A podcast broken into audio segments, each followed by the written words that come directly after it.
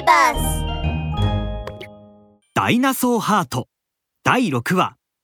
大魔王。悪しき恐竜のお出まし。これでも食らえティラノサウルスのバクがパッと見上げるとなんとパラサウロロフスのトトがいつの間にか頭上にいたのです。食らえ？トト様の？ロケット頭突き！巨大な頭をバクに向けてトトが飛びかかってきました。まずい。ロキ早く逃げろ。トトの攻撃に気づいたバク。しかしロキが自分とトトの間に立っています。バクはすかさず大声でロキに呼びかけますが遅かったようです。あ？なんか言った？ロキは何のことだかわからずボケーっとバクの方を見ていますトトの頭とロキの頭が激しくぶつかりました。ロキ！バクは慌てて駆け寄ります。ー大丈夫か？ロキはぼんやりとした様子で頭をさすりました。ああ大丈夫。おいら誰かに頭でも叩かれた？あれ？これってさっきまでいなかったもう一頭のパラサウロロフス？なんでこんなところにいるんだ？一方のトトは両目の周りにまん丸なあざを作りその場でゴロゴロとのたうち回っています。そしてブルブルと震えた手でロキを指さして言いました。おお前の頭な何でできているんだよ？なんでそんなに硬いんだ？ロキは頭をかきながら言いましたああそういえばおいら子供の頃ずっと母さんに頭の硬い石頭って言われてたんだ。どうやら本当だったみたいだな。おおのれもうダメだダイナソーハート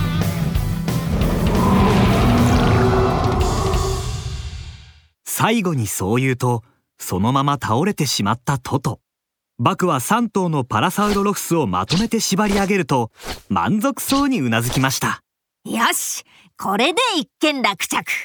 マイアサウラたちの集落はもう安全だな。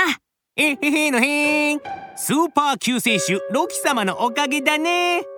マイアサウラを助けておまけにパラサウロロフスたちも倒しちゃったんだもん何言ってんだ。どう考えてもあいつらを倒したのは俺だろいいやオイラだ。いいや俺だ。いいやオイラだ。いいや俺だ。バクとロキが口喧嘩をしていると突然どこからともなく黒い竜巻が起きました。そして黒い渦潮のようなへそを持ち黒いマントに身を包んだ謎の黒い影が現れたのです。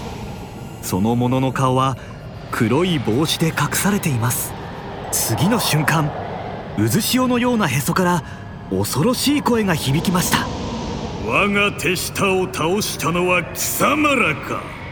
黒い影から2本の赤いレーザーがバクとロキめがけて飛び出します。ロキは両足をガクガクと震わせながら言いました。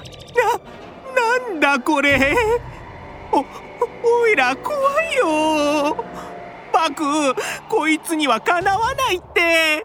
早く逃げよバク様の辞書に逃げるという文字はない。バクはそう言うと短い腕をブンブンと振り回し固く拳を握りながら問いました。お前は何者だ？あの悪者パラサウロロフスたちの仲間か？悪しき恐竜が長いマントをバサッと払うと世界が暗闇に包まれましたよいかよく聞け。我は悪しき恐竜。この世の誰よりも悪しき悪党だ。必ずやこの世を我が遊園地に変え全ての恐竜を奴隷としてくれる。ティラノサウルスの小僧。貴様にも我が奴隷になってもらうぞ。どうやらお前がこの世界をめちゃくちゃにしようとしている。悪しき恐竜のようだな。いいだろう。この俺バクが相手だ。バクは地面を力強く踏みしめると筋肉を浮き上がらせ悪しき恐竜に向かいすごい勢いで飛びかかっていきました。ところが悪しき恐竜は一歩も動かず軽く口笛を吹きます。すると黒いもやが縛られているパラサウロロフスの3兄弟のところに飛んでいきました。そして黒いもやが3兄弟の体の中に入り込んだ瞬間3頭が一斉に目を開けたのです。トトささカカただいま復活しました。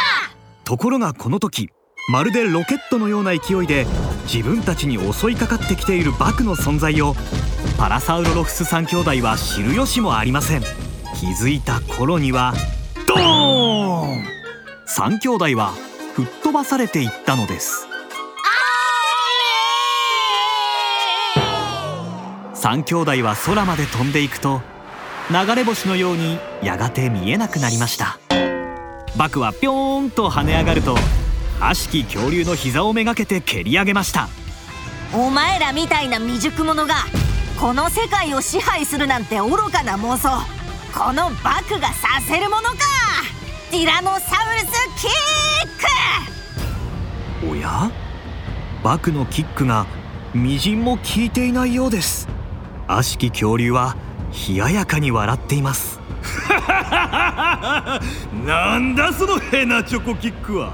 悪しき恐竜が両手を上げて呪文を唱えると猛烈な風がその手に吸い込まれるように集まってきました爆風魔法パラサウロロフス3兄弟と合体するのだ。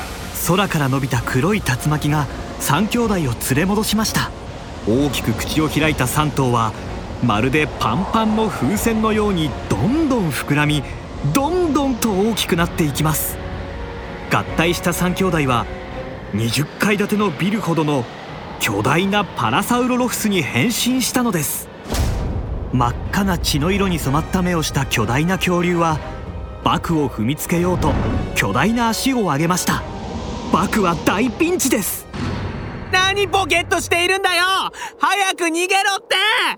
突然駆け出したロキは横から思いっきりバクを抱えるように飛びつき間一髪のところで巨大パラサウロロフスの攻撃をかわすことができました。さあバクとロキはどうやってこの危機を乗り越えることができたのでしょうか。続きは次のお話です。